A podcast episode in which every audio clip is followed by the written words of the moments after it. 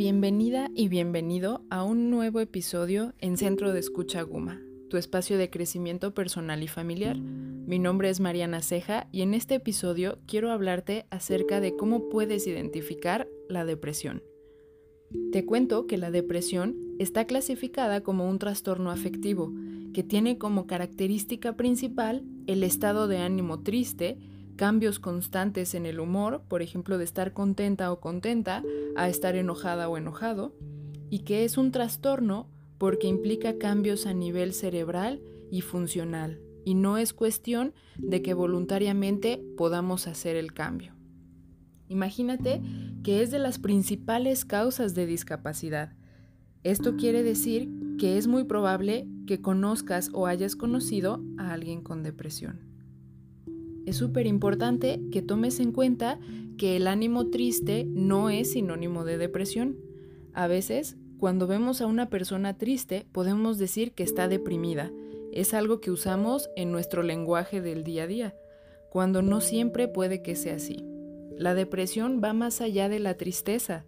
También es irritabilidad, que incluye cambios de humor constantes, falta de motivación que va desde no querer levantarte constantemente para hacer tus actividades, sensación de hartazgo o cansancio, falta de sueño o querer dormir mucho, cambios importantes en tu alimentación que van desde dejar de comer hasta comer demasiado.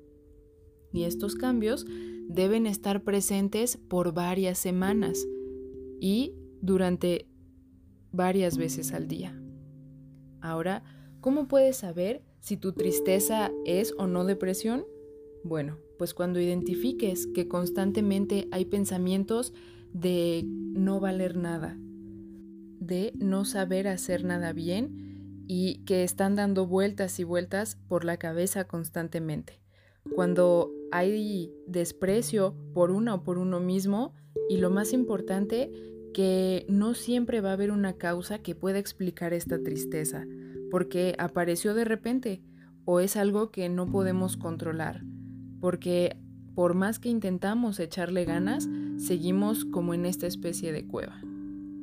Ojo con eso, el llanto tampoco es sinónimo de depresión. El sentirnos tristes en ciertos momentos, por ejemplo, cuando recordamos algo, a alguien, eh, hubo una pérdida significativa, tanto personal como material, y nos sentimos tristes, no significa que estemos deprimidos.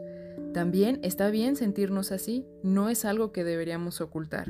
Pero recuerda que la depresión se acompaña de afectaciones no solo en el ánimo, también cognitivamente. Con esto me refiero a la presencia de eh, falta de concentración. Cuando estamos deprimidas o deprimidos cuesta mucho trabajo concentrarnos.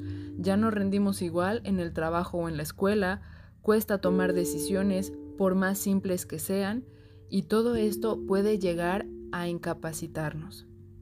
A diferencia de cuando estamos tristes, normalmente es por periodos cortos de tiempo y podemos seguir haciendo nuestras actividades sin mayor problema. La depresión afecta nuestro cerebro, en las sustancias que están dentro y que nos ayudan a que nuestro ánimo y emociones estén estables.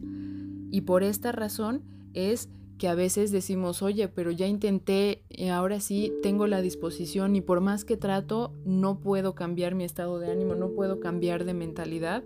Bueno, pues es porque ya hay algo más que no está funcionando del todo bien, que no te deja que no te deja que sea voluntario. Si te has identificado con estos síntomas y tienes dudas, contáctanos. Recuerda que el paso más importante es pedir ayuda.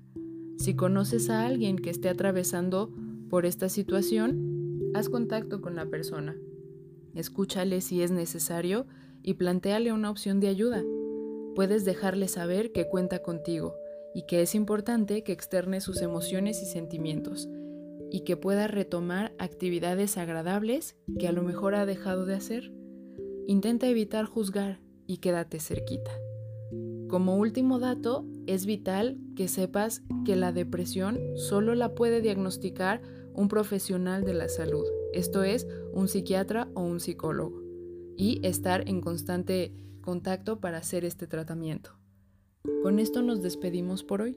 Mi nombre es Mariana Ceja y mi teléfono es 33 37 23 61 36.